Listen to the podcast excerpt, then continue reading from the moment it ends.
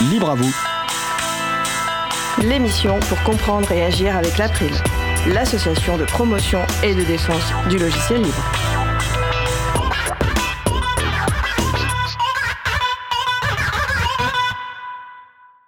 Bonjour à toutes, bonjour à tous.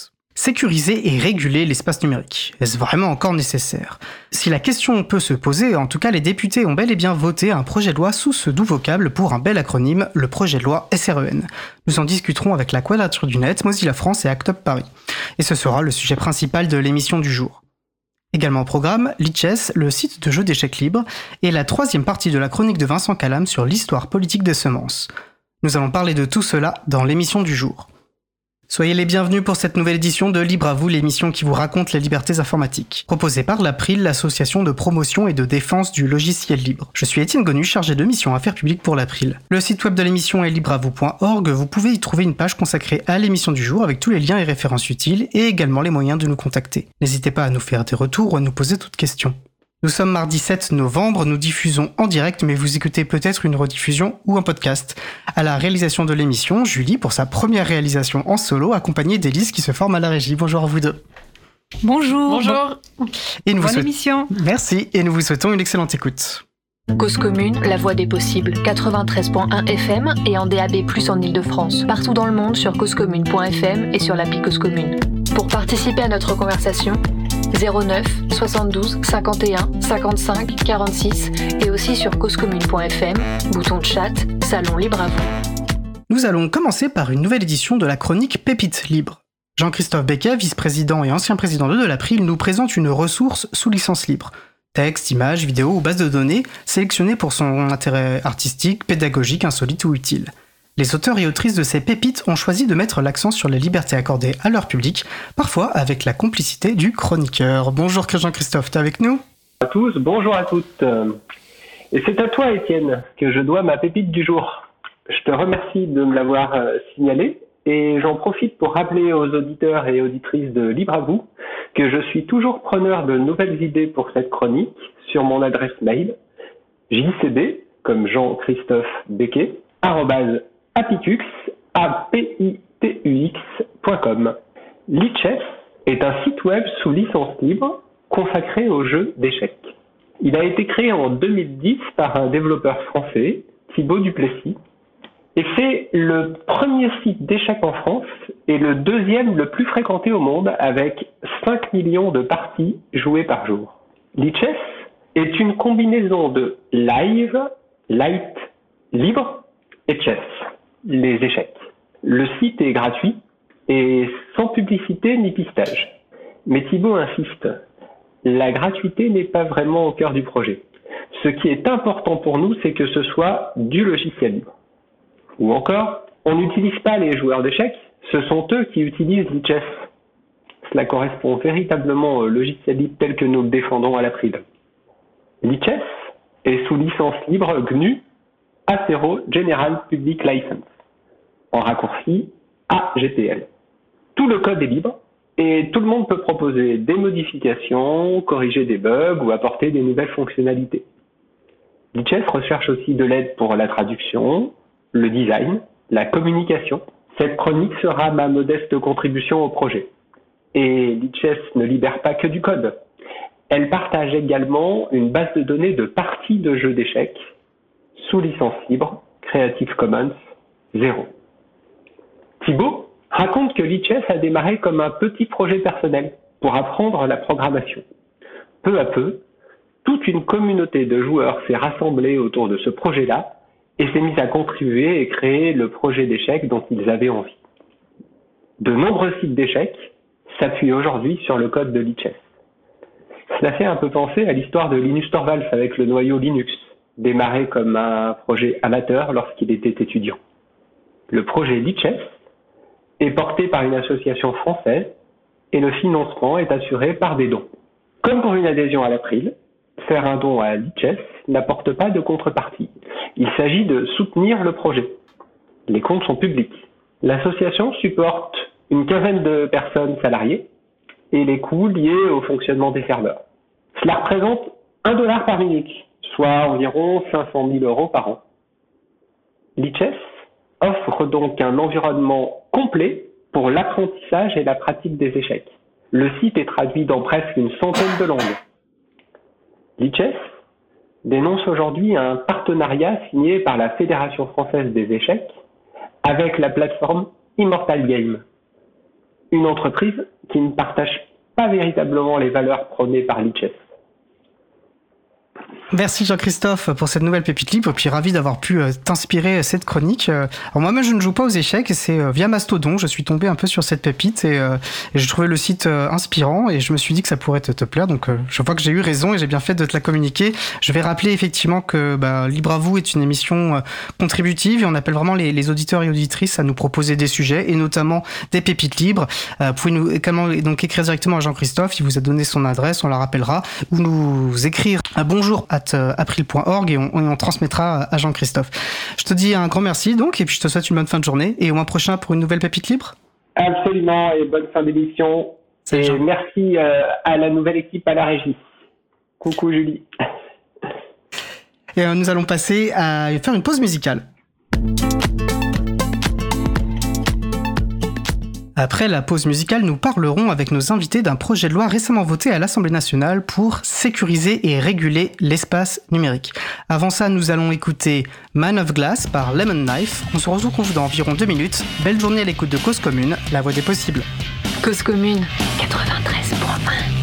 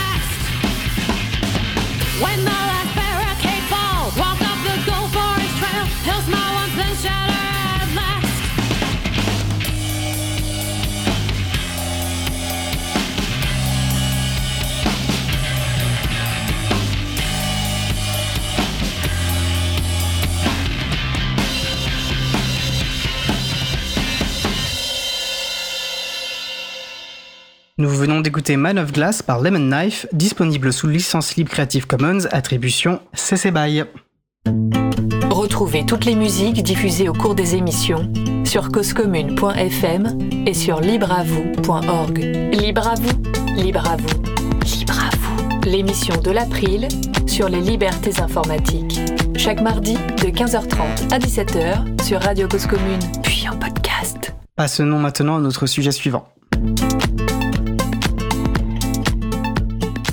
Notre sujet principal, sécuriser et réguler l'espace numérique, ou SREN. Un projet de loi adapté, euh, adopté pardon, en juillet au Sénat, avant d'être amendé et adopté le 17 octobre dernier par l'Assemblée nationale. Encore une énième loi pour contrôler les usages en ligne, j'ai le plaisir euh, de recevoir en studio avec moi pour en discuter, pour discuter de ce projet de loi, des représentants et représentantes de trois associations qui se sont mobilisées sur ce texte. Sylvestre Ledru, responsable de la branche française de Mozilla et directeur de l'engineering. Bastien Lequerec, juriste à la Quadrature du Net. Et Eva Vox, chargée de plaidoyer Act Paris sur le travail sexuel qui va nous rejoindre en studio d'ici euh, une ou deux minutes.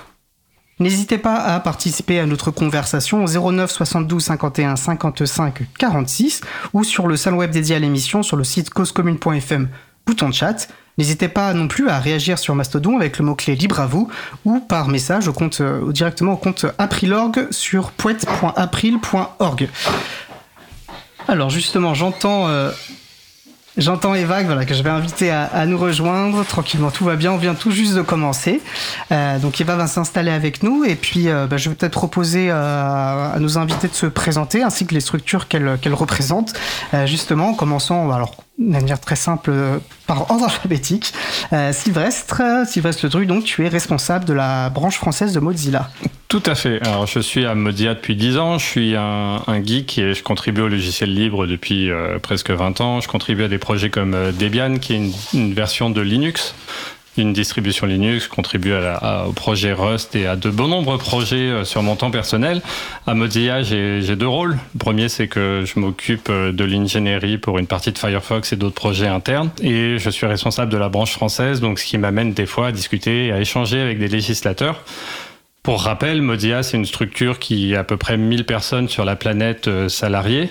On est euh, dans la plupart des, pays occidentaux et notre principal projet le plus connu c'est Firefox, mais on fait d'autres projets comme Thunderbird, comme un VPN, comme la documentation MDN et on intervient euh, autant que faire se peut et quand c'est nécessaire dans le débat public sur des projets de loi à la fois en France, à Bruxelles, aux États-Unis, etc.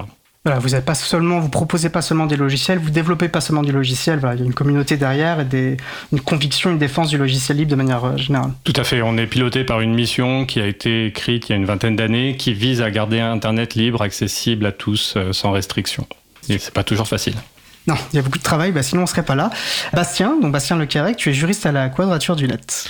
Bonjour, euh, effectivement, je, suis juriste à, la Quadrature du Net, qui est une association de défense des libertés numériques. On a été créé en 2008. Un de nos premiers combats, qui est encore aujourd'hui un de nos combats, ça a été euh, c'est la loi Adopi, euh, qui criminalise le, le, partage en ligne. Dans les premières années de la Quadrature, on s'est beaucoup intéressé aux libertés sur Internet, mais notamment en 2014 à 2015, le virage sécuritaire en France a fait qu'on a un peu étendu nos activités pour euh, s'intéresser aux questions de surveillance, de technologie qui, va servir cette, cette surveillance, qu'elle vienne des États, qu'elle vienne des, des, grandes entreprises. Et c'est vrai qu'avec ce, projet de loi SREN, on revient un peu à nos premiers amours où euh, on reparle à nouveau de, régulation euh, Internet, des plateformes. et pour nous, c'est un peu un retour aux sources pour remettre sur la table cette question de quel Internet on veut euh, quel Internet émancipateur on veut. Donc euh, euh, c'est très intéressant de remettre notre nez là-dedans. Il y a encore beaucoup de travail, effectivement, comme encore beaucoup de travail. Eva Vox, alors j'espère que je prononce pas mal ton nom. C'est Eva Vosch. Eva Vosch, excuse-moi. Donc, tu es chargée de plaidoyer à Act Paris sur le travail sexuel. Euh, du coup, Act Up Paris est une association de lutte contre le VIH/SIDA depuis 1989. Euh, Moi, je suis chargée de plaidoyer du coup sur le travail du sexe et aussi, euh, par ailleurs, actrice pornographique. Je suis dans mon parcours assez sensible en fait aux questions du numérique et à ces régulations parce que ça impacte directement le travail du sexe, quel qu'il soit, enfin, qu'il s'agisse de prostitution ou de pornographie. D'accord. Justement, je trouvais très intéressant. Alors, c'est Sébastien qui a suggéré qu'on contacte Act Up Paris parce que là, on parle d'un projet de loi pour réguler, et sécuriser, enfin bon, bref, pour contrôler euh, les usages, euh, les usages en ligne. Alors, contacter Mozilla, contacter la Quadrature du Net, ça paraît évident. Et je trouve intéressant aussi d'avoir finalement des associations qui, participent à, ces, luttes, euh, alors que c'est pas leur cœur de métier. Donc, on va, on va dans de notre échange, on va, on va regarder plus concrètement sur quoi vous êtes engagé. Mais voilà, donc toi, tu parles de ton intérêt pour la chose. Est-ce que c'est classique pour Act Up Paris ou Act Up en général de s'intéresser à ces projets de loi C'est spécifique à celui-ci? Ben, en fait, euh, on a déjà eu euh, par le passé euh, des liens avec la quadrature du net. Donc en fait, régulièrement, quand il y a des lois qui contrôlent les corps et les sexualités, ACT UP, oui, s'en préoccupe. Et là, il va y avoir, on en discutera tout à l'heure, mais un impact sur la prévention. Donc oui, oui, en fait, c'est assez classique. D'accord.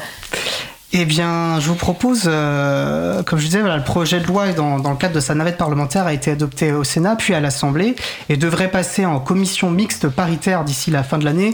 En gros, une commission mixte paritaire, elle est composée pour moitié de membres de l'Assemblée, pour moitié de membres du Sénat, et ils doivent discuter entre elles et eux pour trouver un, texte de compromis entre les deux chambres, et l'Assemblée nationale aura euh, le, dernier mot.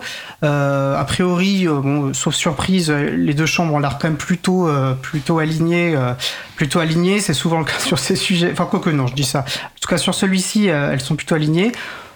Par contre, la Commission européenne, peut-être qu'on en reparlera euh, si on a le temps, euh, que c'est intéressant, la Commission européenne, elle n'a pas l'air du tout contente euh, de ce qui a été fait euh, en France, on pourra en discuter. Mais je pense que pour commencer, il pourrait être intéressant de comprendre quand même la, raison d'être de ce projet de loi, euh, qui a été l'objectif annoncé hein, par le gouvernement, parce qu'on rappelle qu'un projet de loi vient du gouvernement, contrairement aux propositions de loi qui viennent des parlementaires. Euh, Qu'est-ce qu'il contient initialement, et puis après il y a eu des évolutions justement du fait par le travail parlementaire. Et puis qu'est-ce que ça témoigne globalement comme vision politique de, l'espace numérique, puisque c'est le, choix qui en a été fait. Alors j'ai envie de me tourner vers la, quadrature, bien sûr, euh, tous nos invités pourront se, euh, auront sans doute des choses à, à apporter, parce que quadrature, donc tu l'as dit depuis 2008, vous suivez euh, très consciencieusement euh, tous ces sujets. Euh, voilà, qu'est-ce que tu peux nous dire de ce projet de loi en particulier, puis plus généralement de ce que ça traduit comme vision? Alors l'objectif de, ce projet de loi, c'est de, réguler les plateformes. Euh, nous, à la Quadrature du Net, on le dit depuis plusieurs années, on a besoin de réguler les plateformes, euh, on a besoin d'encadrer tout ça, euh, de mieux encadrer.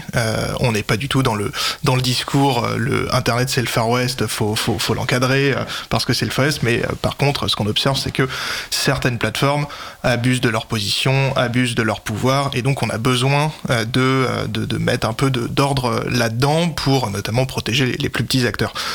Le gouvernement part de ce, constat de euh, il faut euh, faire un peu plus de régulation sur Internet et il s'inscrit dans la continuité de textes européens, le Digital Services Act et le Digital Markets Act, qui sont deux textes européens qui euh, voulaient un peu toiletter le droit européen autour des plateformes pour augmenter un peu les, obligations, notamment sur ces très grandes plateformes.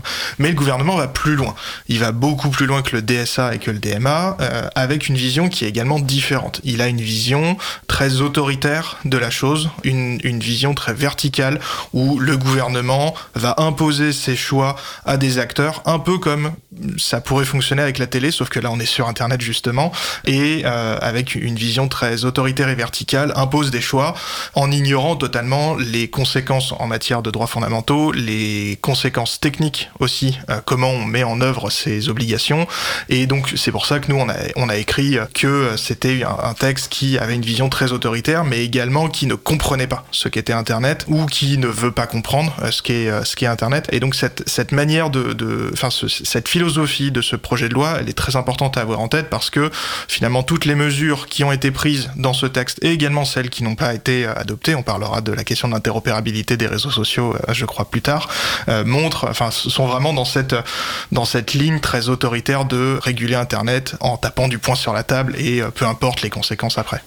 C'est pas forcément une position nouvelle. J'ai quand même l'impression que c'est finalement souvent en fait la position qui est, qui adoptée par euh, car, qui sert de philosophie et de fil conducteur à, aux plupart des lois qui sont dès qu'il s'agit de contrôler euh, les usages en ligne. Tu Alors spécifique, tu trouves qu'il y a une spécificité euh, de ce projet de loi? Non, effectivement, c'est pas surprenant dans la mesure où depuis de nombreuses années et particulièrement depuis le premier mandat d'Emmanuel Macron, on aligne les textes sécuritaires, on, aligne, les mesures autoritaires. Donc en ça, c'est pas surprenant. En revanche, ce qui est surprenant, c'est d'avoir un texte qui est autant déconnecté de la réalité d'Internet. Autant il y a 15 ans, on pouvait à la limite se dire que le gouvernement euh, ne comprend pas euh, ce qu'est Internet, ne voit pas vraiment les tenants et aboutissants. Autant aujourd'hui en 2023, avec l'armée de conseillers qu'on retrouve dans les ministères, avec le recul qu'on a, avec les exemples européens et internationaux. Malgré tout ça, le gouvernement persiste. Et donc là, on peut, on peut, c'est ça qui nous surprend. On voit vraiment quelque chose qui va à rebours de ce qu'est un Internet libre et décentralisé. Et en ça, c'est une, forme de surprise, une forme de, de, de, nouvel élément. C'est une nouvelle forme d'autoritarisme, mais ça reste une nouvelle forme du coup vision partagée par euh, nos autres Sylvestre Alors, je serais un peu moins catégorique. Nous, ce qui nous intéresse, euh, ce qui nous intéressait dans le texte de loi, avant tout, c'était le filtre anti-arnaque qui nous a impacté directement. Donc ça, on pourra y revenir euh, plus dans le détail plus tard. On a aussi, euh, on était aussi intéressé dans le débat pour la vérification de l'âge pour l'accès aux sites pornographiques, parce que ça introduit des techniques, des contraintes techniques. C'est qui on est sur Internet, comment est-ce qu'on peut vérifier qu'on n'est pas un chien derrière un, un clavier. Donc ces choses-là, c'est quand même des problématiques de fond sur Internet. C'est des débats qui reviennent on l'a vu en Angleterre, en Louisiane, en Australie, c'est des choses qui sont récurrentes. On, s'est impliqué un peu dans le débat d'un point de vue médiatique autour de, la vérification l'âge et la vérification de l'âge pour, pour l'accès aux sites pornographiques. Avec, on est un peu dubitatif, euh, qui va collecter les pièces de données, comment est-ce que ça va être sécurisé. Donc c'est une nouvelle boîte de Pandore qu'on ouvre. Les tiers de confiance, qu'est-ce que ça veut dire aussi? Ça veut dire qu'on fait confiance à un tiers. Donc qui est ce tiers? Donc on a suivi ça et ensuite à la fin du débat ou pendant le débat, euh, en fonction de comment est-ce qu'on voit ce qui s'est passé, la vérification de la vérification de l'âge pour l'accès aux, pour l'accès aux réseaux sociaux qui nous inquiète parce que ça voudrait dire que dès qu'on accède au moindre réseau social, les adultes devraient aussi partager leurs pièces d'identité avec des autorités, avec des, des tiers acteurs qui sont souvent des boîtes privées et souvent aux États-Unis donc il y a beaucoup, donc c'est les sujets sur lesquels on va revenir plus en détail, euh, plus en détail. Mais c'est vrai qu'à chaque fois, il y a une manière, j'ai l'impression, de projeter des solutions techniques à des problèmes politiques sur des problèmes politiques. Problèmes politiques qui sont pas forcément des problèmes, en tout cas qui, sont euh, décrits comme tels, euh, notamment dans ce projet de loi. Je souvent on parle de solutionnisme technologique, c'est-à-dire cette idée qu'il y aurait des solutions techniques pour répondre à des problèmes politiques. Est-ce que vous trouvez que ce projet de loi incarne un petit peu cette vision finalement alors, en tant qu'ingénieur, moi, j'adorerais qu'on puisse solutionner tous les problèmes euh, sociétaux à base de technologie. Ça ferait que euh, j'aurais un travail jusqu'à la retraite sans aucun problème. Malheureusement, euh, on voit dans nos sociétés que bah, ça passe par l'éducation, ça passe par des associations comme ACT UP, comme la Quadrature, pour répéter qu'il n'y a pas toujours des solutions techniques à des problèmes sociétaux. Ça passe par l'éducation, donc sur l'accès aux sites porno ou au harcèlement, ça passe par l'école, ça passe par les parents.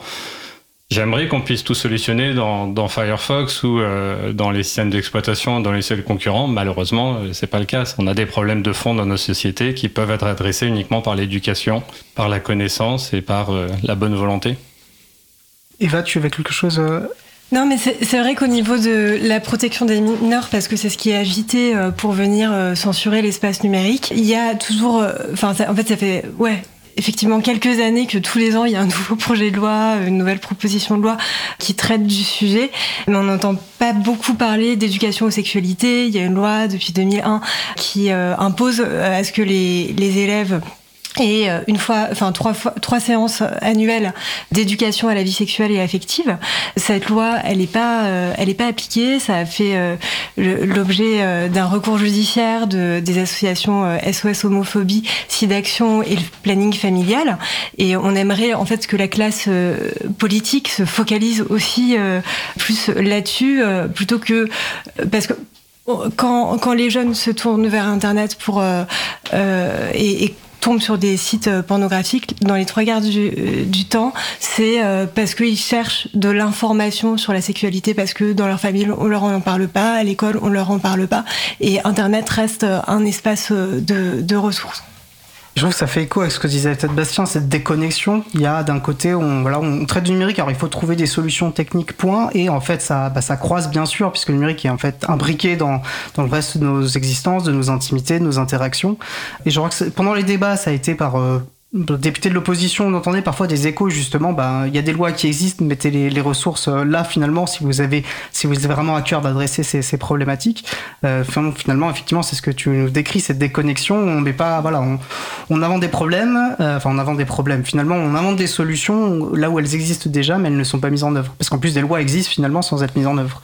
Oui, du coup, ça donne l'impression que l'intention finalement du législateur, c'est pas forcément de protéger les mineurs, mais euh, de, ouais, de contrôler euh, l'espace en ligne.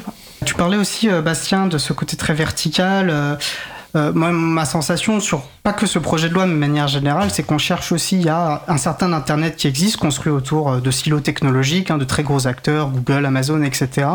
Et j'ai l'impression que par ces projets de loi, ou aussi par des directives ou des règlements qu'il y a pu avoir en Europe, quelque part, on, on prend acte enfin, les gouvernements prennent acte de cette réalité-là, de cet Internet-là, qui serait très vertical, et euh, plutôt que de chercher à développer et à défendre un Internet qui serait au service voilà de l'intérêt général pour dire les choses de manière très très sobre.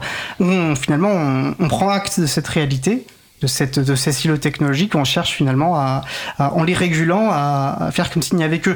Je suis pas forcément très clair, je vais redire autrement. C'est-à-dire que on cherche tellement à les réguler qu'en fait on écrase parfois et on empêche peut-être d'autres formes d'internet d'émerger. Voilà, je pense aux réseaux sociaux, on voulait tellement réguler, euh, donc on s'adresse à des énormes plateformes. On fait comme s'il n'y avait que des énormes plateformes et on empêche aussi d'autres initiatives. Et j'ai l'impression qu'il y a un peu cette problématique-là peut-être euh, avec ce genre de projet de loi. C'est exactement ça. Et puis même, euh, on, pourrait même prendre la question dans l'autre sens, c'est du fait de cette régulation, on a effectivement ces grands acteurs dont l'hégémonie est confirmée, mais également ces régulations sont mises en place parce que ces grands acteurs existent déjà. En matière euh, de euh, lutte contre les contenus haineux et à caractère terroriste, c'était la, fameuse loi Avia qui a été complètement dépouillée à la fin par le Conseil constitutionnel, mais qui reposait avec enfin donc cette loi prévoyait des obligations pour les plateformes de retirer des contenus qui avaient été notifiés les internautes ou par la police, en une heure pour les contenus à caractère terroriste notifiés par la police, en 24 heures pour les contenus haineux euh, notifiés par les, les internautes, et euh, le Conseil constitutionnel à la fin a dit euh, c'est une atteinte disproportionnée à la liberté d'expression parce qu'on peut pas en une heure ou 24 heures savoir ce qui est vraiment à retirer ou pas. Sauf qu'en fait ce, ce, mécanisme-là de notification, de retrait, il a été pensé parce que c'est déjà ce que les grandes plateformes, et à l'époque Twitter et Facebook, disaient être capables de faire. Donc ce type de régulation, il existe aussi parce que on a ces grands acteurs qui affirment pouvoir faire plein de choses. C'est pas forcément vrai en pratique, mais ensuite, euh, ces obligations nouvelles vont euh, créer, euh, enfin, vont renforcer leur, leur place dominante.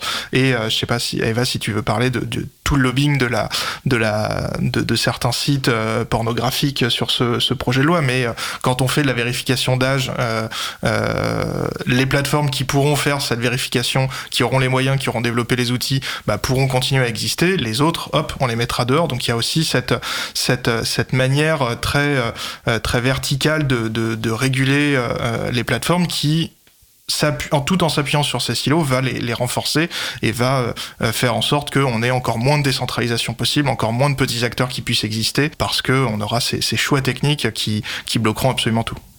Oui, c'est ça. C'est les, les, gros sites euh, pornographiques ont tout intérêt à mettre en avant la solution technique de la carte bancaire pour, pour pouvoir vendre leur contenu, alors même que euh, Visa et Mastercard discriminent en fait les, les travailleurs du sexe et euh, du coup le petit site indé de porno euh, artisanal pourra pas forcément mettre en place ces mêmes solutions euh, techniques. Du coup, enfin, il y a un truc où Ouais, on peut pas envisager les mêmes choses pour les, euh, les, gros du numérique et euh, les tout petits. Quoi. Ça renforce non seulement les gens numériques, mais ça renforce aussi des industries, des industries qui génèrent finalement ce qu'on parle de problématiques euh, très justes, hein, notamment bah, pour des violences qui seraient exercées sur des femmes et que voilà qui seraient qui ressortiraient sur ces sites porno. Euh, je suis pas très clair. Les très gros sites pornographiques sont une industrie, une très grosse industrie du sexe. Et donc dans ces grosses industries-là, on imagine plus facilement ça va générer des violences potentielles, euh, qu'il y a moins de contrôle aussi sur le consentement euh, des personnes, euh, des personnes qui, des travailleurs et travailleuses du sexe. Là où sur des plus petites plateformes, potentiellement, il y a, voilà, ça, ça, ça peut être une autre forme de pornographie. C'est pas forcément le sujet et on pourra peut-être y revenir en détail, on en rediscutera. Voilà, je pense que j'ai, c'est des sujets où il faut être assez précis dans les termes qu'on utilise et je le suis pas forcément. Je vais me tourner euh, aussi vers, euh, vers Sylvestre, on parle de gros acteurs. Mozilla et à la fois un gros acteur et peut-être pas, tant que ça comparé à, d'autres. Comment tu perçois toi ce débat sur euh, sur cette question de, la légifération qui renforce finalement aussi des statuts, des positions dominantes Alors, nous, on est convaincus, comme la quadrature, qu'il faut, euh, il y a besoin de réguler Internet. si on attend que les acteurs s'autorégulent, on n'y arrivera pas. On a vu la, la déclaration d'Eric Schmidt, l'ancien euh, PDG de Google, il y a quelques, euh, quelques mois au sujet des, des large language models comme euh, ChatGPT qui disait bah, laissez faire les experts du domaine, on va, on va se réguler nous-mêmes. On sait que ça fonctionne pas, donc il y a besoin d'avoir le législateur qui intervient dans nos démocraties pour mettre des barrières ou pour faciliter l'arrivée d'entrants. Donc on sait qu'il y a besoin de lois. La question, c'est Comment est-ce que ces lois sont conçues? Avec qui comme expert? On l'a vu dans les débats, euh, dans, dans, le texte de loi qui nous a particulièrement intéressé sur le filtre anti-arnaque. Il y a des experts, il y a des députés qui savent de quoi ils parlent. Il y en a certains où c'est un peu moins le cas. Donc, euh, et on le voit aussi à Bruxelles sur certains sujets où il y a quand même un, un manque d'implication de certains experts dans le débat ou un manque de consultation des experts dans certains débats. Donc, euh, on peut concevoir des lois pour améliorer Internet, mais c'est mieux quand il y a des experts qui sont impliqués quand même. Alors, tu m'offre une super transition sur un autre aspect de cette de ce sujet du ce contexte dans lequel s'inscrit ce projet de loi que je voulais euh, évoquer. Et genre je vais euh, signaler une remarque sur euh, sur le, le web chat de Muman qui nous fait remarquer que la loi Avia est revenue aussi par par des lois au niveau de, de l'Union européenne. Ce donc tu as Bastien a évoqué le, le Digital Services Act et le Digital Markets Act donc des, des règlements européens qui visent à, à réguler les services numériques et les marchés numériques pour dire les choses très simplement. Et quelque part, la, France, donc c'est des règlements d'application directe, euh, donc il n'y a pas besoin de loi de transposition. Donc finalement, euh, la France a cherché à prendre des devants euh, là où il n'y avait pas forcément lieu de le faire. Sur certaines dispositions, on peut se poser la question, alors tu avais parlé de loi Avia qui avait des problèmes de constitutionnalité, ici on se retrouve peut-être avec des questions de conventionnalité, il y aura peut-être des dispositions, des dispositions du texte qui, seraient en, qui ne seraient pas conformes au, au droit européen, on a l'impression que malheureusement c'est quand même assez régulièrement la, France est plutôt abonnée à ça et aime bien euh, s'imaginer euh, locomotive un petit peu de, toute la, législation euh, européenne. Puis il y a des enjeux politiques hein, et de celle qui va poser, poser un petit peu les bases de comment on va réguler, réguler Internet. Et la Commission européenne laisse entendre que voilà une lettre, une lettre apparemment assez enflammée son, a laissé entendre son mécontentement au gouvernement français. Voilà, comment est-ce que vous recevez, comment vous interprétez ça Qu'est-ce que vous en Qu'est-ce que vous en faites? Bah, ce, qui est, ce qui est assez amusant, c'est que euh, nous, euh, à la Quadrature, depuis juillet, où on a commencé à être actif sur ce dossier-là, on n'a pas arrêté de dire que cette vérification de l'âge des sites euh, à caractère pornographique, elle est contraire au droit européen, elle pose des problèmes en termes de liberté fondamentale, mais elle est également contraire aux règles sur l'intégration européenne. on n'arrête pas de dire que ça va impliquer une surveillance généralisée des contenus, que comment on fait sur un, sur un, un réseau social pour discriminer les contenus pornographiques où il faut qu'il y ait cette vérification de l'âge du reste où on n'a pas besoin de faire cette vérification de l'âge, bah, c'est tout simplement en analysant tous les contenus automatiquement parce que humainement c'est impossible. Euh, et on a été pris un peu comme des comme des rigolos qui savent pas ce qu'ils ce qu'ils disent, qui qui maîtrisent pas euh, leur leur sujet. Et finalement la Commission européenne euh, ces derniers mois est venue exactement dire la, la même chose. La position de la Commission européenne pour l'instant elle est relativement décevante parce qu'elle ne s'intéresse pas aux questions de liberté fondamentale. La Commission européenne n'a pas dit à la France c'est contraire au droit à la vie privée, c'est contraire à la, liberté d'expression. En revanche, ce que l'avis circonstancié, qui est le nom technique de ce document qui a été envoyé formellement à la France, euh, ce que cet avis circonstancié dit, c'est que cette régulation des plateformes va créer un îlot en France où on aura des obligations supplémentaires qui n'existent pas dans le reste de l'Union européenne alors que c'est pas justifié et ça va morceler le marché européen autour des plateformes. Il y a une vision très économique, c'est pour ça qu'on est euh, on, est un peu déçu parce qu'on parle d'économie de, libre marché et pas de liberté fondamentale, mais euh, au moins la, la, commission sur ça partage euh, cet avis et surtout ce qui nous intéresse c'est que effectivement techniquement la commission est, est du même avec nous que ça va créer une obligation de surveillance des contenus qui est très problématique parce que là, pour le coup, indirectement, dans un deuxième temps, ça, ça va avoir des conséquences sur la liberté d'expression, sur la protection des données personnelles, parce que quand on se sait surveiller, on modifie ses comportements, c'est quelque chose de naturel, et, euh, donc c'est pour ça que la Commission, pour l'instant, a mis le, le, haut là, en menaçant la France si elle persiste dans sa position d'aller plus loin dans les sanctions européennes possibles. Donc on, voit qu'il y a un, un début de mobilisation de la part de la Commission Jusqu'où ça ira, on ne sait pas encore. Il y a plein d'actions possibles de la part de la Commission européenne, à voir lesquelles elle, elle prendra. Mais c'est relativement nouveau. Euh, c'est-à-dire qu'il y a peu de textes quand même où la Commission dit aussi frontalement euh, à un État membre et à la France en particulier, euh, ce que vous êtes en train de faire, c'est à mettre à la poubelle. Parce que globalement, elle ne laisse pas de porte de sortie à part votre vérification de, de l'âge, vous la mettez à la poubelle parce que c'est contraire au droit de l'Union. Donc à suivre effectivement, et finalement ce sera peut-être une des portes de sortie euh, qu'on peut envisager par rapport à, certaines parties euh, du texte. Ouais, mais je, me- je me marre un peu parce que, enfin, on peut euh, supposer ouais que, que le, le texte euh, va se prendre une avia, comme on dit dans le, dans le jargon, que- parce que euh, il y a des dispositions qui sont quand même assez scandaleuses euh, du point de vue de la liberté euh, d'expression, de la liberté aussi de création artistique. Euh, Il y a eu un amendement euh, de Francesca Paschini, euh, qui est euh, une députée écologiste, qui est passée, qui propose euh, d'introduire le même euh, modèle d'action euh, qui est utilisé pour le, le terrorisme, du coup avec euh, Pharos, pour euh, les images et représentations de, de viols, de torture, de barbarie. Et donc là, il y a une bonne partie d'Internet qui s'est dit, mais attention, en fait, ça va censurer une bonne partie, de, je sais pas, de la, de la littérature, du cinéma, etc. On, on peut pas placer le marquis de Sade sur le même plan que des contenus terroristes. Et pourtant, ils l'ont voté quand même. Le gouvernement s'y opposait, disait attendez, c'est peut-être pas, c'est peut-être pas constitutionnel tout ça. Et euh, bon, on peut supposer que ça, ça va euh, être euh, adopté aussi euh, en commission mixte paritaire. Mais derrière, ce genre de disposition, ça va se faire.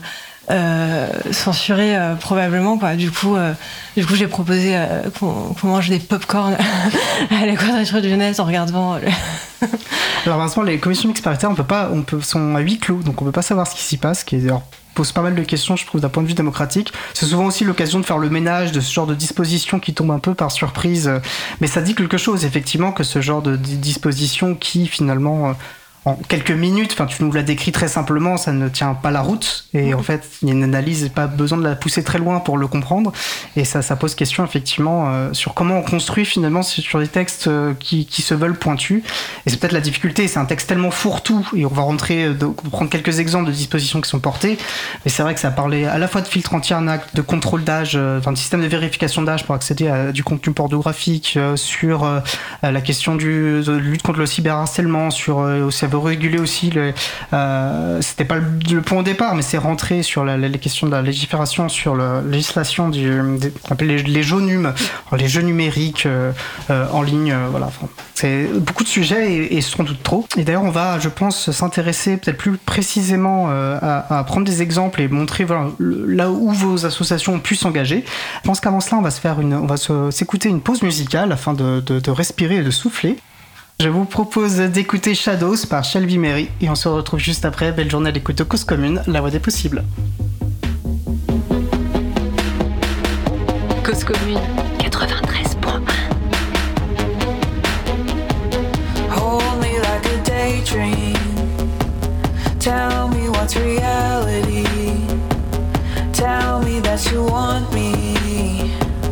Cause I've just been flirting with shadows.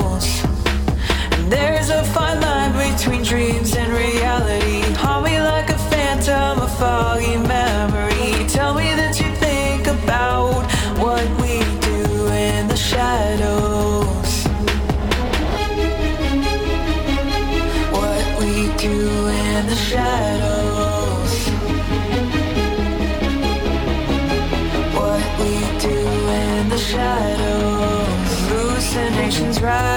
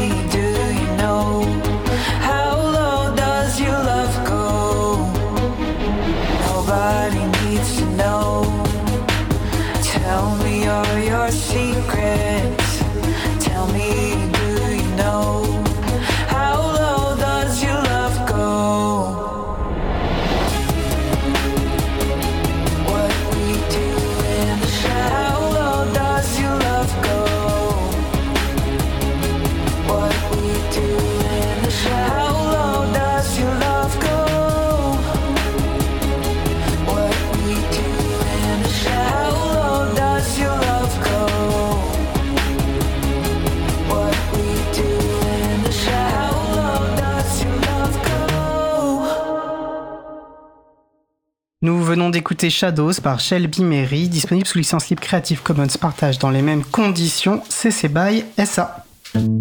Retrouvez toutes les musiques diffusées au cours des émissions sur causecommune.fm et sur libreavoue.org. Libre à vous, libre à vous, libre à vous. L'émission de l'April sur les libertés informatiques. Chaque mardi de 15h30 à 17h sur Radio Cause Commune, puis en podcast. Je suis Étienne Gonu pour l'April avec nos invités Sylvestre Ledru pour, pardon, pour Mozilla France, Bastien Le Quérec pour La Quadrature du Net et Eva Vosch pour Act Up Paris. Nous échangeons sur le projet de loi SREN pour sécuriser et réguler l'espace numérique. N'hésitez pas à participer à notre conversation au 09 72 51 55 46 ou sur le salon web dédié à l'émission sur le site causecommune.fm, bouton chat. N'hésitez pas non plus à réagir sur Mastodon avec le mot-clé libre à vous ou par message au compte aprilorg at poète.april.org. Alors nous avons dressé dans la première partie de l'émission voilà, un, contexte large euh, dans lequel s'inscrit finalement euh, euh, ce, projet de loi SREN, tant politique que, que, que juridique. Je vous propose maintenant de nous concentrer peut-être sur des dispositions plus précises qui sont portées dans ce projet de loi et des positions, enfin des dispositions sur lesquelles vos associations à différents niveaux ont pu chercher à, intervenir et, influer. C'est aussi le, le, le, but de nos associations, notamment à l'APRI, de faire du plaidoyer politique pour essayer d'agir et d'influencer les, les, politiques publiques. Un des projets, on va dire, une des dispositions euh, phares qui a été quand même beaucoup mis en avant euh, dans ce projet de loi et avant même finalement qu'il arrive sur le, sur le, sur dans la navette, enfin qu'il arrive sur les, euh, dans, les, dans les chambres parlementaires, euh, il en était même question euh, bien avant, c'est le filtre anti-arnaque. alors de quoi s'agit-il? Et, puis on sait, voilà, Mozilla France s'est beaucoup investi sur ce sujet-là. Je pense que la quadrature du net notamment. Peut-être moi, Acte Paris m'a dit Eva, mais n'hésite pas si tu as si tu as des réflexions à, nous partager. Euh, voilà. Donc, euh, bah, Sylvestre, que peux-tu nous dire sur ce euh, sur ce filtre anti-arnaque? Alors, déjà, on va prendre un peu de recul, expliquer déjà quel est le problème que le gouvernement essaie de corriger avec ça. Donc, euh, la plupart des gens qui nous écoutent ont reçu des SMS. Donc maintenant, on le reçoit moins, mais le CPF, il y a, il y a un an ou deux, on recevait tous des SMS sur votre CPF il y a plusieurs fois par semaine. Là, ces derniers mois, c'était Amélie ou les amendes que vous n'avez pas payées. Donc généralement, ce qui se passe, c'est que vous avez un lien et quand vous cliquez sur le lien, on va vous demander de payer. Donc il y a aussi la poste, euh, vous n'avez pas eu votre colis, merci de payer 0,27 euros pour euh, obtenir votre colis. Donc vous allez remplir des informations sur, euh, sur le site web euh, de l'attaquant et ces informations-là, elles vont être stockées. Donc souvent le paiement il est pas fait. Donc par exemple pour le truc de la poste, les 0,27 euros ils seront même pas prélevés sur votre carte, mais ils vont conserver les données. Quelques semaines après, ils vont vous contacter pour euh, vous dire euh, ah il y a une opération frauduleuse qui a été faite sur votre compte à tel endroit et comme ils vont vos informations bancaires, ça vous met en confiance. Et généralement ils vous demandent d'accepter des paiements qui ont été faits sur Amazon ou sur ce genre de plateforme. Donc euh, ça, c'est quelque chose qu'on a tous subi. Le, gouvernement a transmis des chiffres euh, qui me semblent euh, élevés, mais il parle de 8 à 10 millions de personnes impactées pour un, une perte d'argent pour nos concitoyens d'un demi-milliard ou d'un milliard, dépendant des estimations. On sait que c'était une des promesses de campagne de Emmanuel Macron dans sa deuxième campagne présidentielle, donc le gouvernement a voulu agir. Donc ce qu'ils ont demandé, c'est euh, introduire dans les navigateurs web, donc le, celui qu'on édite nous, c'est Firefox, les autres c'est euh, Chrome, Edge ou Safari pour les plus connus, il y a d'autres comme Brave, euh, Opera, Vivaldi, etc. Le Samsung aussi, euh, Samsung Internet. Donc c'était euh, introduire dans les navigateurs une, une liste de sites web bannis. C'était ça les conversations initiales qu'on avait eues avec le gouvernement, avec des représentants, euh, etc. Donc on voit bien la, boîte de Pandore qu'on ouvre. Initialement, on l'ouvre pour euh, des arnaques, mais euh, on peut très facilement l'ouvrir après pour les ayants droit. Ça, on l'a vu dans les débats à l'Assemblée nationale, pour les certains sites euh, pornographiques, etc. Donc on sait qu'à partir du moment où on donne une capacité de blocage, elle va être utilisée à terme pour d'autres. Quand on dit ayants droit, on parle des personnes qui détiennent des droits de euh, voilà, droits d'auteur notamment, voilà. Qui... C'est ça. Adopi, par exemple, euh, ce genre de choses-là. Donc on pourrait voir, par exemple, le filtre anti-arnaque étendu pour bloquer euh, Pirate Bay ou euh, YGG Torrent ou des choses comme ça. Donc c'est des choses qu'on pourrait voir arriver. Et euh, donc ça, c'est un des aspects qui nous a dérangé. Le deuxième aspect, c'est que euh, on fournit cette, euh, cet outil de censure à la France. Donc on peut relativement faire confiance au gouvernement pour pas bloquer l'opposition en utilisant ces mécanismes-là. Mais à partir du moment où la solution technique existe en Occident, elle va, on est sûr, et quand je dis on, c'est aussi nos concurrents, on est sûr qu'on va avoir des demandes qu'on a déjà eues dans le passé de certains pays moins démocratiques. euh, on Et puis, dire- rien nous dit que nos pays resteront euh, à un autre niveau de démocratie dans le long terme, même à moyen terme. Oui, donc c'est la question. Et se pose la question de qui, euh, qui établit ces listes et dans, de quelle manière, et ça fait partie aussi de. C'est un, des points qui a été soulevé, c'est euh, comme on a besoin d'agir rapidement pour les arnaques, ça c'est pas quelque chose qu'on conteste, on est d'accord qu'il faut agir rapidement, ça veut dire qu'on peut... Il y a une nécessité de réagir rapidement. Si vous regardez les arnaques qui arrivent, le site web il, est, euh, il est- reste en ligne un ou deux jours, donc vous avez besoin d'agir rapidement. Et donc il y a besoin d'avoir des autorités qui sont capables d'agir euh, très rapidement pour euh, injecter ces blocages dans le navigateur. Et souvent, ça passe, euh, ça, contourne les juges. Alors, je ne suis pas juriste, donc je m'aventurerai pas à, expliquer comment ça fonctionne tout ça, mais on parlait d'une dizaine d'autorités qui auraient, qui auraient la capacité de euh, maintenir cette, euh, cette liste de sites bloqués. Alors initialement, l'idée c'était vraiment de bloquer. Donc c'est pour ça que Bozilla notamment a lancé une pétition en, en juin de mémoire. Et quel était le, le propos de cette pétition? Alors, la, la pétition, c'était euh, dire que le navigateur ne doit pas être un outil de censure, qu'un navigateur doit être un outil qui permet d'accéder à la connaissance et à l'information. Donc, on a lancé cette pétition pendant l'été. On a eu euh, 80 000 signatures, euh, signatures, ce qui est assez important pour un, quelque chose d'assez confidentiel et relativement technique. Un, un journaliste bien technique euh, dans le- dans l'informatique et dans le droit français nous a félicité. Il nous a dit, euh, je vais le citer, euh, je vais pas dire qui c'est, mais je vais le citer, qui nous a dit, euh, je suis surpris de voir que les pétitions fonctionnent encore en France. Voilà. Donc on était satisfait de- du résultat. Donc on a échangé avec le législateur à la fois euh, à Bercy, au Sénat et à l'Assemblée nationale. Et à l'Assemblée nationale, nos inquiétudes ont été en- entendues. Donc euh, maintenant dans le projet de loi. S'il passe en l'état, euh, n'importe quel internaute aura toujours la capacité d'accéder à l'information. Et, euh, et l'autre point, maintenant pour parler plus technique, il y a déjà des mécanismes de blocage qui existent dans les navigateurs depuis euh, une quinzaine d'années. Euh, sur les navigateurs comme Safari, Chrome et Firefox, on utilise une technologie de Google qui s'appelle Safe Browsing, qui bloque déjà des, euh, des dizaines de millions ou des milliards de, de sites d'arnaque. Et chez Microsoft, avec Edge, il y a une technologie qui s'appelle Smart Screen qui fait ça aussi. Donc, euh, Voilà, donc cet amendement propose non plus de bloquer, mais un filtrage qu'on pourra que, que le- les utilisateurs pourront, les utilisatrices pourront dépasser. euh, dépasser. tout à fait. J'ai l'impression que la quadrature du net, vous étiez un peu moins satisfait. Je crois que la- la- pour vous, Mozilla, ça répondait à vos inquiétudes.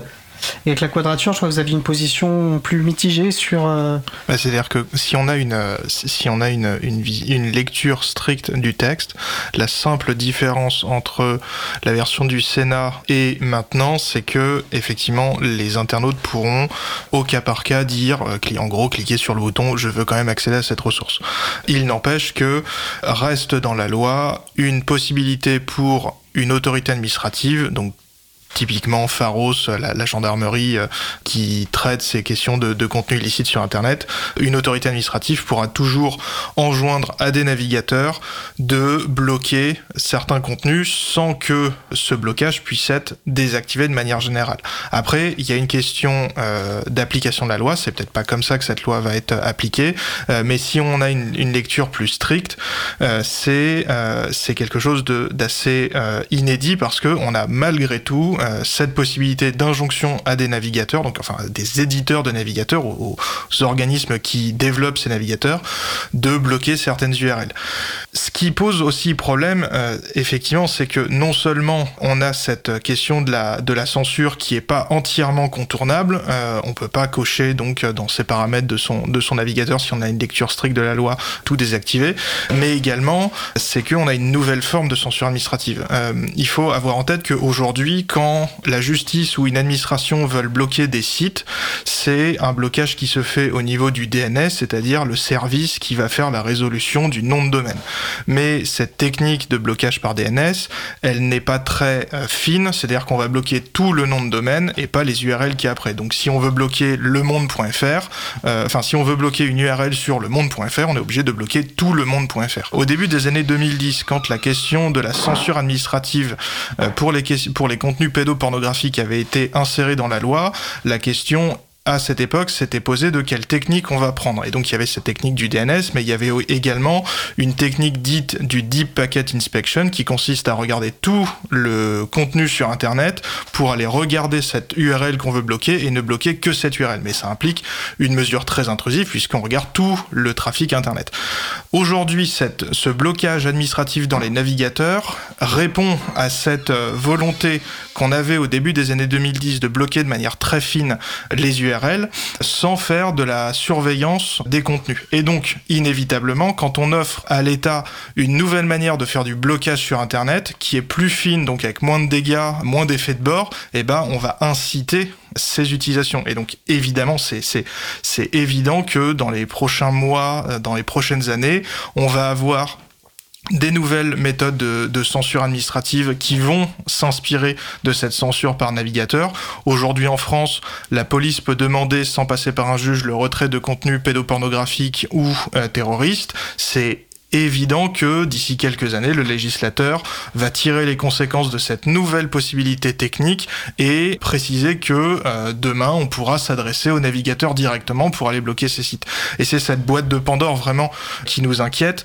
Au-delà de la question de comment on interprète la loi, comment euh, on l'applique, euh, c'est cette nouvelle technique qui est le résultat de dix ans de recherche de comment faire de la censure sur Internet qui est en train d'être mise en place partager cette crainte chez, Mozilla alors, ce qui est, clair, c'est que le législateur a compris que la bonne manière de faire du blocage, c'est au niveau du navigateur, et que le, blocage par DNS euh, est, est, peu subtil et, peu efficace.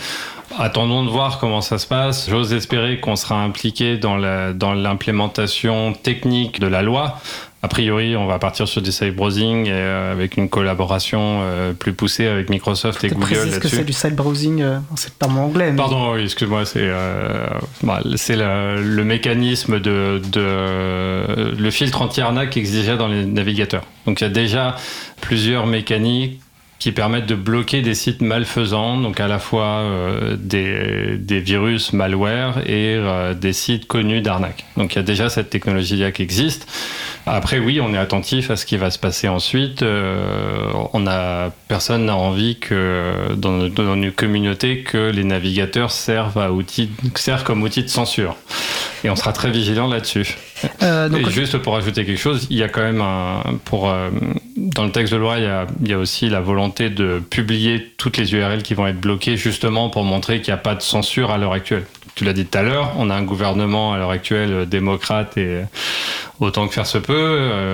Qu'est-ce qui se passera dans 10 ans, on ne sait pas, mais à l'heure actuelle, il y a quand même une volonté de transparence sur les sites qui sont bloqués. Après, on est toujours vigilant sur les prochains textes de loi.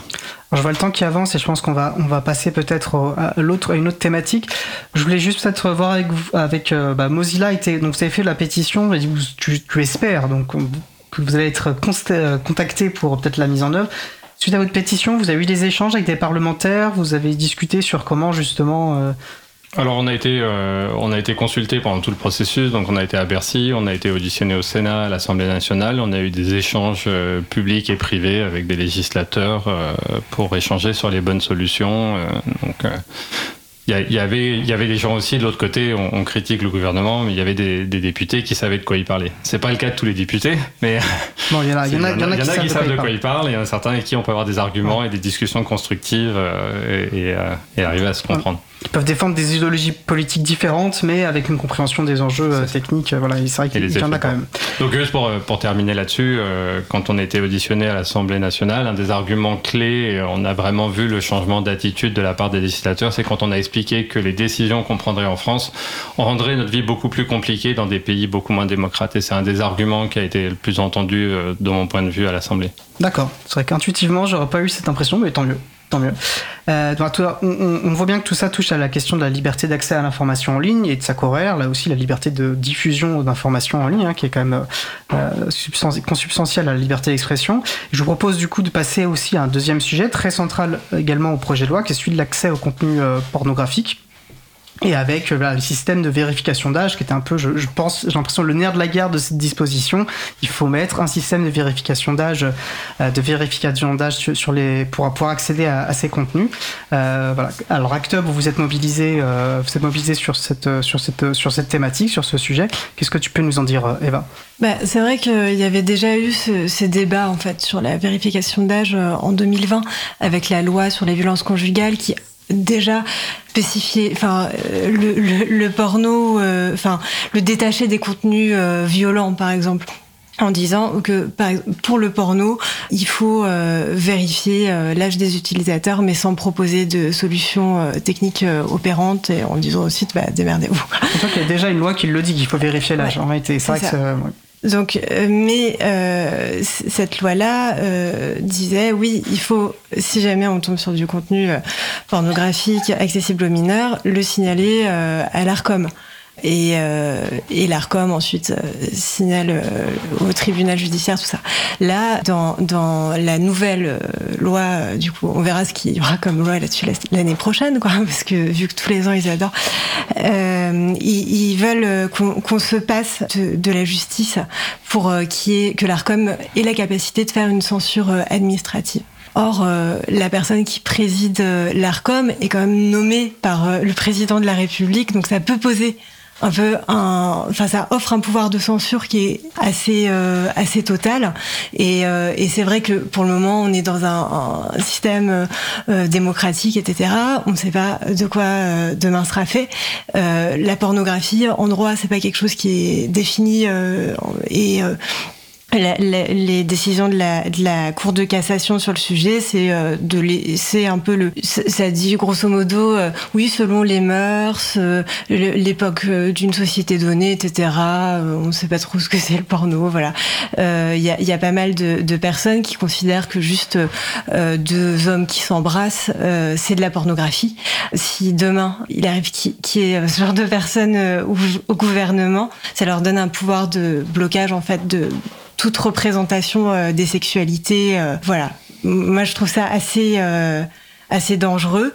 Et pour les, au niveau des associations de, de, de santé, de réduction des risques, euh, on a fait une tribune parce que, euh, bah, contrairement à, d'autres acteurs, on n'a pas pu être euh, auditionné malgré nos demandes. Le, le volet santé, en fait, n'est pas pris en compte. Et on a fait une tribune pour un peu visibiliser bah, l'impact que ça peut avoir dans des campagnes en fait de prévention en ligne, sachant que nos campagnes sont déjà censurées régulièrement par les réseaux sociaux. La dernière campagne d'Act Up, euh, on avait fait une campagne l'année dernière qui avait été censurée par exemple par Facebook.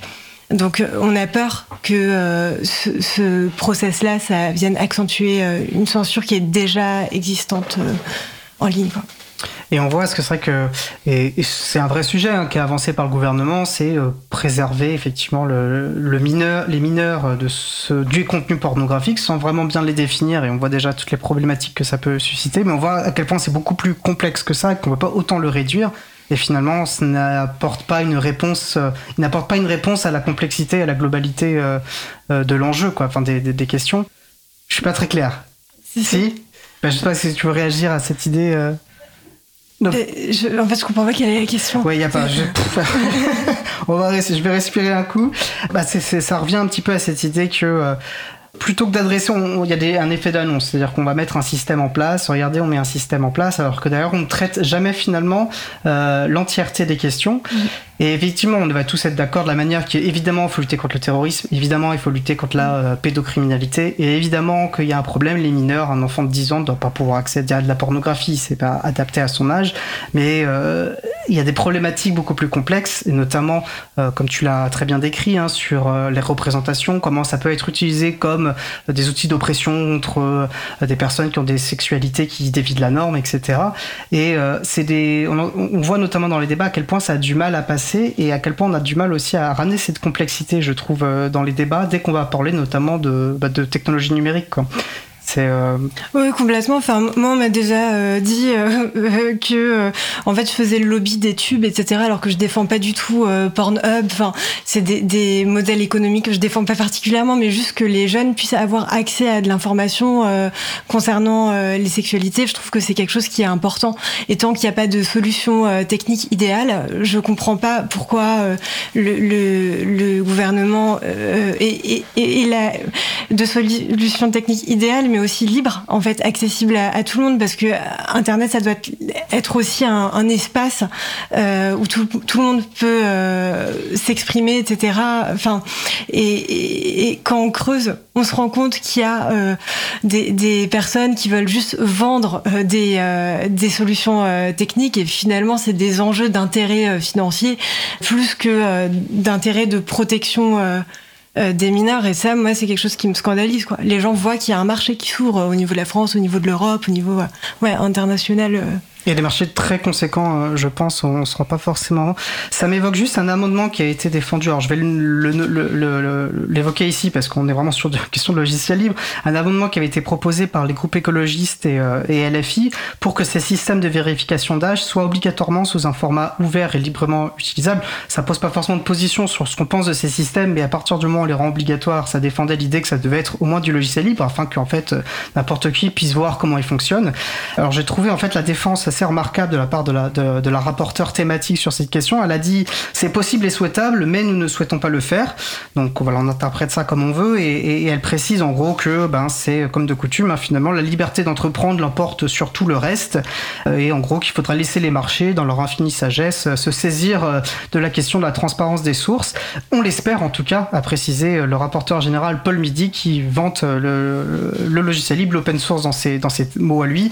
Mais voilà, en tout cas, il faut espérer que, que le marché s'en saisira. Bref, mais on parle de solutions techniques. Euh, la solution technique visiblement qui, visiblement qui est mise en avant est celle du double anonymat. Alors, euh, est-ce que ça marche, est-ce que ça marche pas, est-ce que c'est pertinent, est-ce que euh, Eva, tu souhaites préciser ce que c'est ou quelqu'un avec une, enfin, voilà, je te fais signe parce que c'est vrai que c'est des, questions techniques et parfois ça aide d'avoir un bagage technique plus poussé, moi que je n'ai pas non plus, donc je comprends tout à fait. Euh, tu as pointé Bastien, donc Bastien, euh, alors voilà, le, gouvernement nous parle euh, en grande, avec grande confiance ce système de double anonymat. Qu'est-ce que c'est? Alors le double anonymat dans ce qu'on a expliqué, euh, c'est que c'est la moins mauvaise solution, mais ça reste une mauvaise solution. Le double anonymat, ça consiste à avoir un tiers de confiance qui va faire tampon entre d'un côté un fournisseur d'identité et de l'autre côté un site qui a besoin d'une preuve de majorité.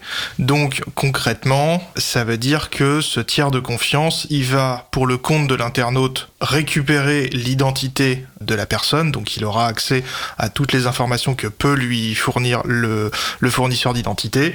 Euh, donc là, ce qui nous intéresse, c'est la date de la date de naissance, ou si le fournisseur d'identité est capable simplement un majeur mineur, et ensuite donner au site en question cette preuve de majorité qui sera euh, signée cryptographiquement pour qu'il n'y ait pas de, falsification.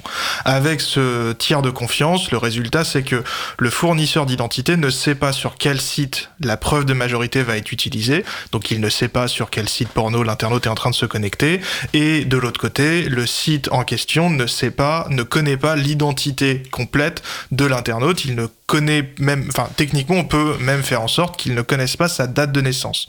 On peut faire en sorte qu'il ne connaisse simplement que majeur, mineur, un oui/non euh, et c'est tout. Sauf que quand on a fait ça, euh, ça veut malgré tout dire qu'il y a une authentification derrière, et notamment une authentification avec une identité numérique d'État. Comment on s'assure que l'internaute qui est euh, en train de se connecter est bien euh, Monsieur Paul Dupont né le 1er janvier 90 Eh bien, c'est en ayant comme source d'information quelque chose de fiable et que seul l'État aujourd'hui est capable de donner. Donc ça veut dire que avec cette question du double anonymat, on peut faire en sorte de limiter les données, mais on met malgré tout en œuvre un système d'authentification en ligne euh, pour, enfin, avant de pouvoir se connecter sur un site. Donc concrètement, ça prendrait la forme, par exemple, d'un bouton France Connect sur Pornhub. C'est euh, aussi euh, aussi concret que ça. Ce qui pose des questions en matière de liberté d'expression, parce que même si le site en question n'a pas accès à l'identité civile, bah, on s'identifie malgré tout. Ça pose des questions de protection des données, parce que plus on met d'intermédiaires, plus il y a des risques de fuite, plus il y a des risques d'abus. Et même si ce, ce, dispositif était euh, techniquement parfait, ça implique quand même une levée d'anonymat pour accéder à de l'information. La pornographie, peu importe ce qu'on en pense, c'est de l'information et c'est protégé par la liberté d'expression et d'information. Et donc ça veut dire que avant de pouvoir accéder à une information, on doit montrer patte blanche, montrer son identité, qui est incompatible donc avec le principe d'anonymat en ligne, qui est protégé par le droit, peu importe ce qu'on a pu entendre, il n'existe pas d'anonymat en ligne, euh, il existe que un pseudonymat, comme disait le rapporteur général Paul Midi, c'est faux. La CJUE la CEDH, donc la Cour de justice de l'Union européenne, la Cour européenne des droits de l'homme, dans leur jurisprudence, rappellent que le principe sur Internet, c'est l'anonymat. Et ensuite, par exception, on peut lever l'anonymat avec une conservation de l'adresse IP, par exemple, etc. C'est une relation entre l'anonymat technique n'existe pas, mais politiquement et juridiquement, on a le droit de cette... euh, cette- C'est ça. Et donc, quand on, quand on met une interface pour se connecter, peu importe la, la manière technique de le faire, ça veut dire qu'on abandonne ce principe d'anonymat, qui pourtant dans une démocratie est fondamental, parce que derrière, après les sites pornographiques, évidemment que ça va être beaucoup plus loin. Le rapporteur général Paul Midi proposait déjà de faire de la vérification de l'âge avant de s'inscrire sur un réseau social, mais finalement c'est déjà ce que risque de prévoir cette loi avec la question de la peine de bannissement.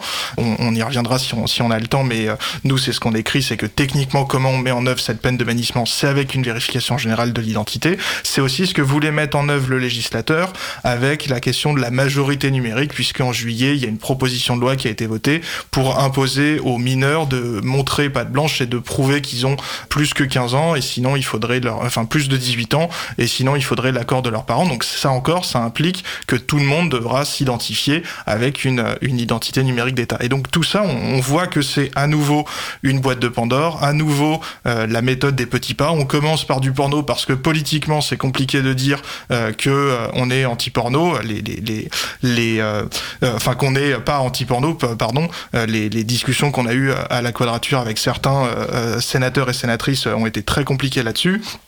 Et finalement, après, on sait très bien que ça va être étendu à d'autres situations. Dans le projet de loi, a déjà été rajouté à l'Assemblée nationale la possibilité de faire ce, ce- cette vérification d'identité, éventuellement avec du double anonymat, pour les jeux en ligne qui euh, aujourd'hui sont soumis, pareil, à cette obligation de, euh, de, enfin cette interdiction pour les mineurs de faire des jeux en ligne. Et là encore, on est en train de euh, ouvrir la voie à une vérification à travers des identités numériques d'État de la majorité des internautes.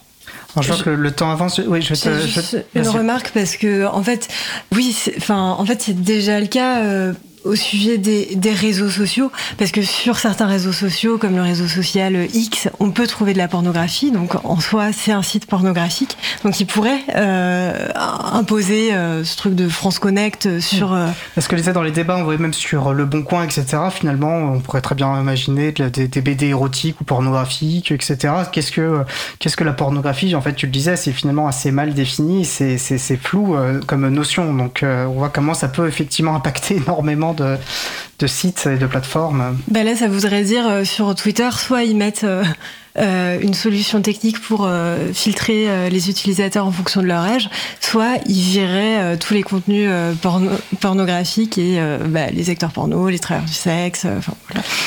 J'avais une précision qui nous vient du web chat. euh, la quadrature du net, c'est des libertaires, faut pas les écouter, euh, euh, a dit euh, une députée à, à cet, auditeur. Voilà, donc ça montre aussi une certaine vision euh, des oppositions politiques aussi.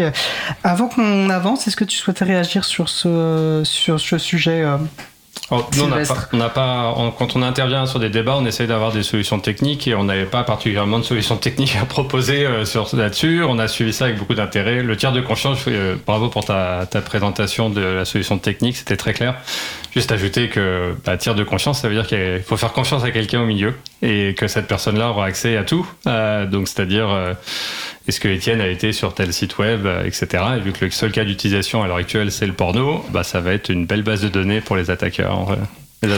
D'accord. Alors, je l'ai mal posé, mais c'est vrai que la pause musicale parle de What We Do in the Shadows, qu'est-ce qu'on fait dans l'ombre, et en fait, on a tous droit aussi de défendre et euh, à cette intimité, ces choses qu'on fait avec l'anonymat, c'est aussi. On, on- alors, on n'a pas eu le temps de parler de, de cette phrase. euh, On a, j'ai rien à cacher. En fait, on a tous, c'est pas qu'on a des choses à cacher, mais on a différents niveaux d'intimité qu'on va partager à différentes personnes, et c'est un droit assez essentiel de ce qui nous constitue en tant qu'être humain, de pouvoir un peu gérer quand même correctement. On a le droit de cacher des choses, en fait. C'est pas qu'on a rien à cacher, mais on a le droit de cacher des choses. Et ben, je vous propose d'avancer, euh, juste préciser peut-être, c'est pas euh, essentiel comme information, mais que cette euh, l'Arcom, parce que ça a été mentionné, doit mettre, je crois qu'ils ont un ou deux mois, deux mois de mémoire pour proposer un cadre de un, référentiel technique pour euh, pour ce pour ce système de vérification d'âge. On verra ce qu'il en sort. Quoi qu'il en soit, je vous propose d'avancer sur le, dernier sujet que je vous proposais d'évoquer, qui concerne pour le coup des propositions. ça fait quelques années maintenant que vous défendez cette obligation d'interopérabilité pour les plateformes. Alors là, qui intervient sur ce texte, il me semble surtout sur la question de la lutte contre le cyberharcèlement. Une des solutions proposées, euh, malheureusement, on va dire, une peine de bannissement qui pose énormément de problèmes et tu pourras euh, le, mentionner, euh, Bastien. Peut-être voilà, nous présenter un petit peu ce qu'est cette obligation d'interopérabilité avec la difficulté difficile tâche de- d'expliquer en des mots simples ce qu'est l'interopérabilité. Et euh, on y reste à peu près 5 minutes. Donc voilà, je te propose un, beau challenge, euh, enfin un beau défi, euh, patient. Ok, très bien, merci. Euh, alors, l'interopérabilité des réseaux sociaux, ça consiste à casser le monopole qu'ont aujourd'hui les grandes plateformes sur leur communauté. Aujourd'hui, quand on est sur Twitter, disons, on ne peut pas communiquer avec des gens qui sont sur Mastodon. On est obligé d'avoir un compte sur chaque plateforme si on veut communiquer sur ces plateformes. Ce qui fait que pourquoi aujourd'hui beaucoup de personnes rechignent à partir de Twitter alors même que c'est une plateforme qui est de plus en plus documentée comme étant toxique parce qu'il y a cet effet de communauté qui fait qu'on n'a pas envie d'abandonner ces euh, centaines ou milliers de, followers, que ça crée une communauté, ça peut créer donc des, de, de la richesse dans, dans les échanges.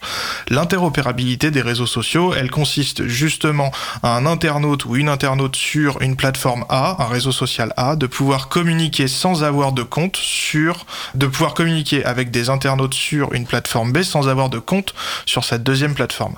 C'est un peu similaire euh, au courrier électronique où on peut héberger ses mails chez soi et on n'a pas besoin d'avoir de compte chez Google pour écrire des mails aux gens qui ont leur adresse mail en gmail.com. Pourtant, avec les réseaux sociaux, c'est pas le cas.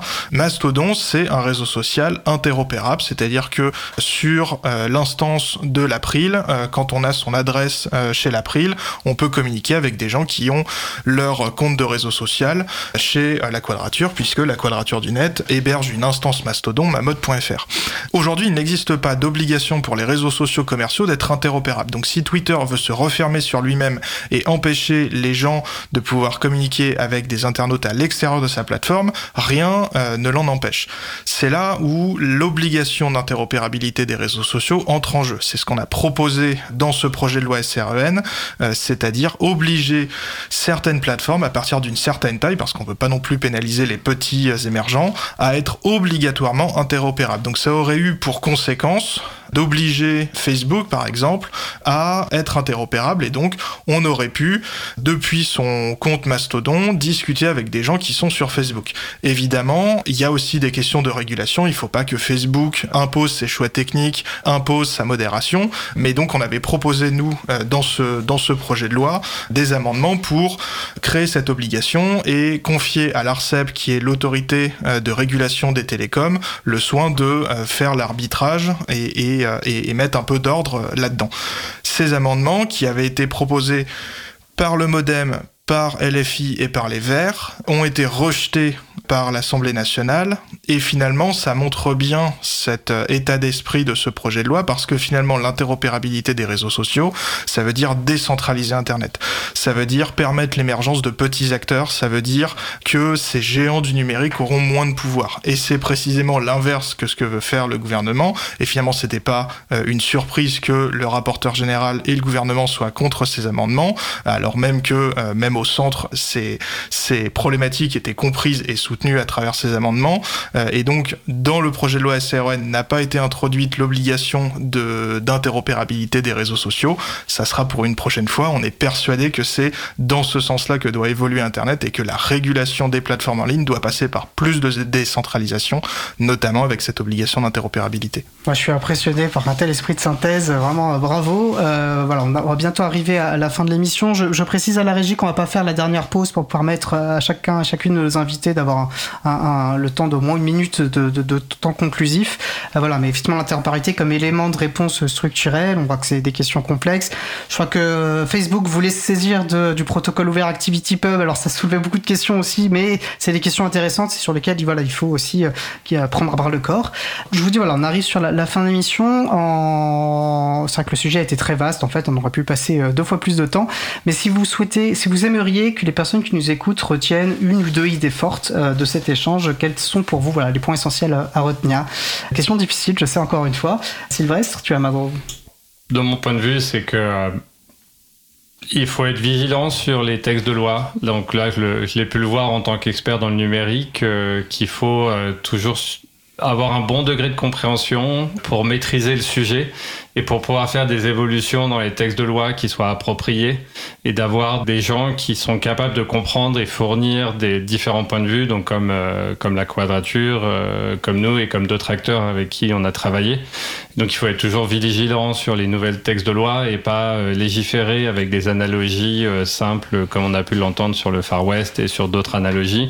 Donc souvent Internet est quand même un sujet compliqué qui demande de passer du temps, d'échanger et de discuter, donc se renseigner.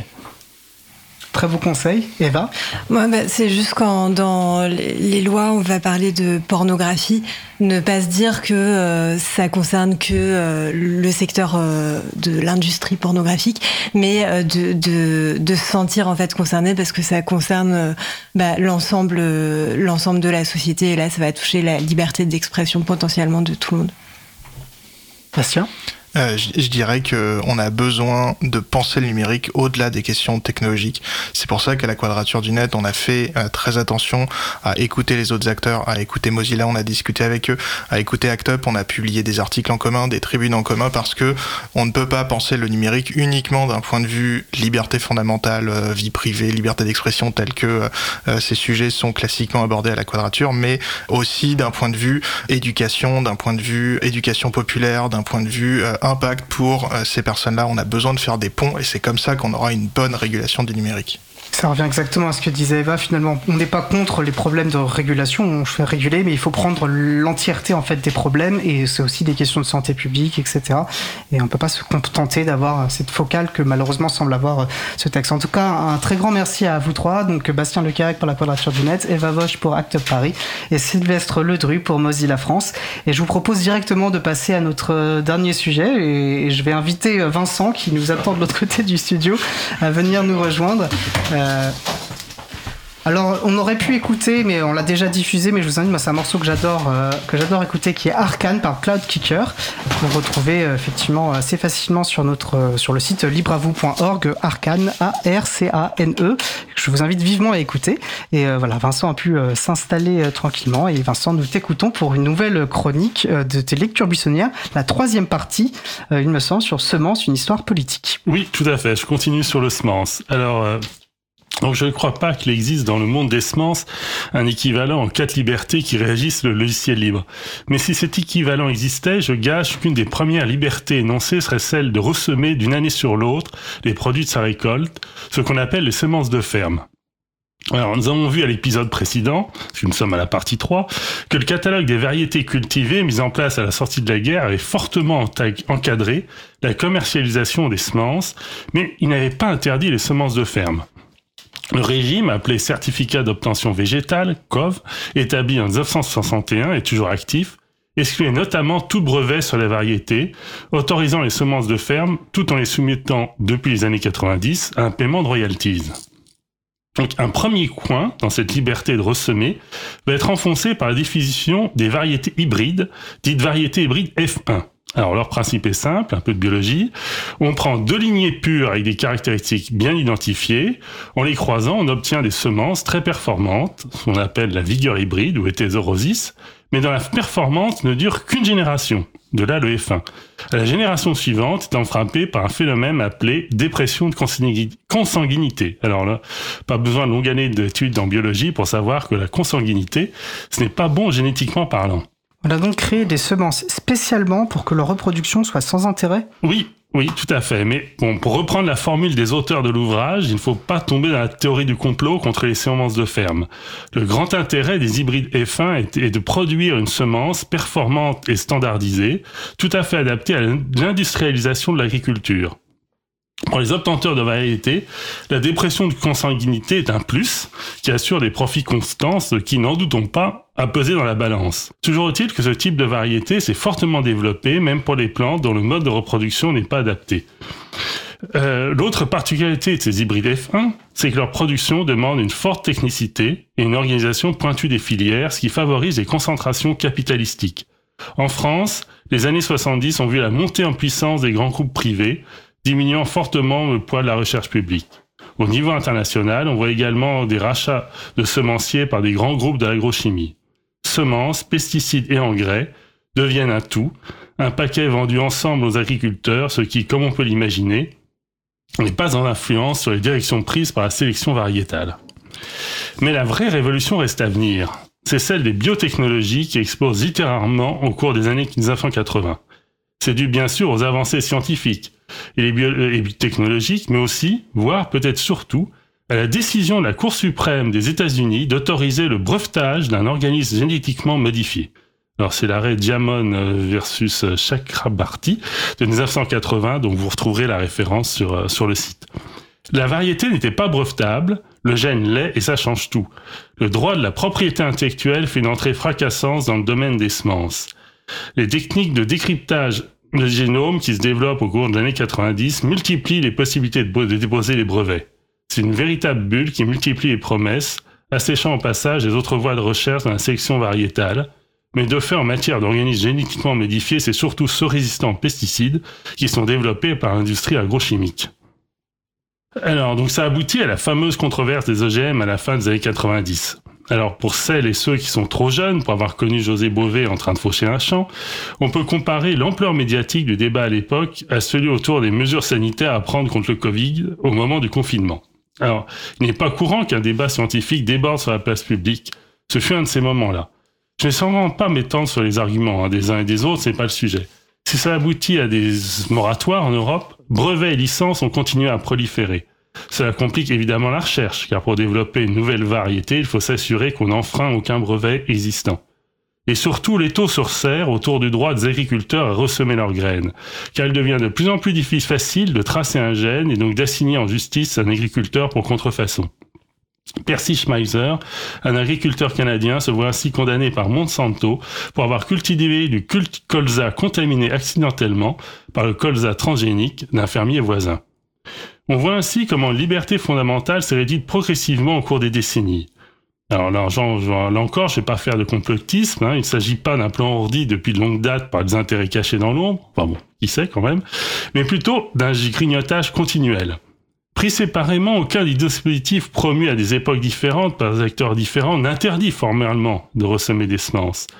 Jamais, heureusement, un législateur ne promulguera une loi l'interdisant. Mais c'est l'agglomération de ces dispositifs qui aboutit à ce résultat. Un effet cocktail, redoutable en quelque sorte. Ça m'a fait penser à la campagne de l'April contre les quatre dangers qui menacent le logiciel libre.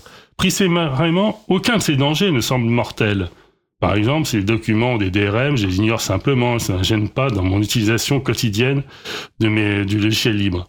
C'est conjugués ensemble qu'ils multiplient les freins et peuvent donner naissance à une situation où, si en droit, rien ne m'interdit d'utiliser du, logiciel libre, en pratique, je me retrouve acculé à l'utiliser du logiciel privateur, tout comme nombre d'agriculteurs se sont trouvés acculés à être totalement dépendants du système agro-industriel. Voilà. Alors pour conclure cette exploration de la question des semences, je vous propose de terminer par une dernière partie beaucoup plus optimiste, ce que les auteurs de l'ouvrage ont appelé les chemins buissonniers de l'innovation variétale.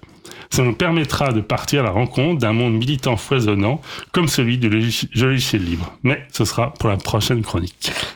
Super, merci beaucoup Vincent. Donc je te dis au mois prochain pour la, le dernier épisode de cette quadrilogie sur Semence, une histoire politique. Exactement. Parfait. Et bien je te souhaite une bonne fin de journée et nous approchons donc de la fin de l'émission et nous allons terminer par quelques annonces.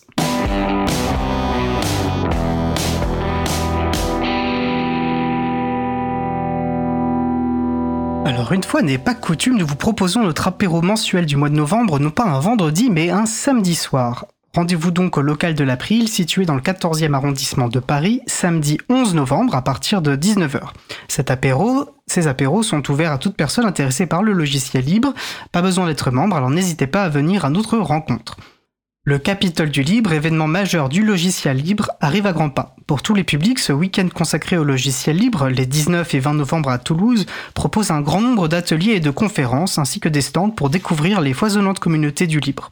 L'April y tiendra bien sûr un stand et Bouquinette, présidente de l'association, proposera deux conférences, notamment une sur les actions de l'April. Le programme est d'ores et déjà disponible en ligne. Je vous invite, comme d'habitude, à consulter le site de l'agenda du libre, l'agendadulibre.org, pour trouver des événements en lien avec les logiciels libres et la culture libre près de chez vous, ainsi que les associations locales qui la font vivre. Notre émission se termine. Je remercie les personnes qui ont participé à l'émission Jean-Christophe Becquet, Bastien Lequerec, Eva Vosch, Sylvestre Ledru, Vincent Calam. Aux manettes de la régie aujourd'hui, euh, Julie Chomard pour une première régie en solo. Félicitations Julie, c'était nickel. Accompagnée d'Élise en formation. Merci également aux personnes qui s'occupent de la post-production des podcasts Samuel Aubert, Elodie Daniel Giraudin, Languin, Julia Haussmann, tous et toutes bénévoles à l'April, et Olivier Gréco, le directeur d'antenne de la radio. Merci également aux personnes qui découpent les podcasts complets en pod- podcast complet pardon, des émissions en podcast individuel par sujet, Quentin Gibaud bénévole à l'April et mon collègue Frédéric Couchet.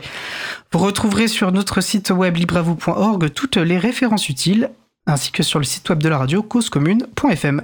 N'hésitez pas à nous faire des retours pour indiquer ce qui vous a plu, mais aussi des points d'amélioration. Vous pouvez également nous poser toutes questions et nous y répondrons directement ou lors d'une prochaine émission. Toutes vos remarques et questions sont les bienvenues à l'adresse contact at libravou.org. Nous vous remercions d'avoir écouté l'émission. Si vous avez aimé cette émission, n'hésitez pas à en parler le plus possible autour de vous et à faire également connaître la radio Cause Commune, la voix des possibles. La prochaine émission aura lieu en direct mardi 14 novembre à 15h30. Notre sujet principal portera sur la Fédération des professionnels d'OpenStreetMap, le projet libre et collaboratif de cartographie en ligne. Nous vous souhaitons de passer une belle fin de journée. On se retrouve en direct mardi 14 novembre et d'ici là, portez-vous bien.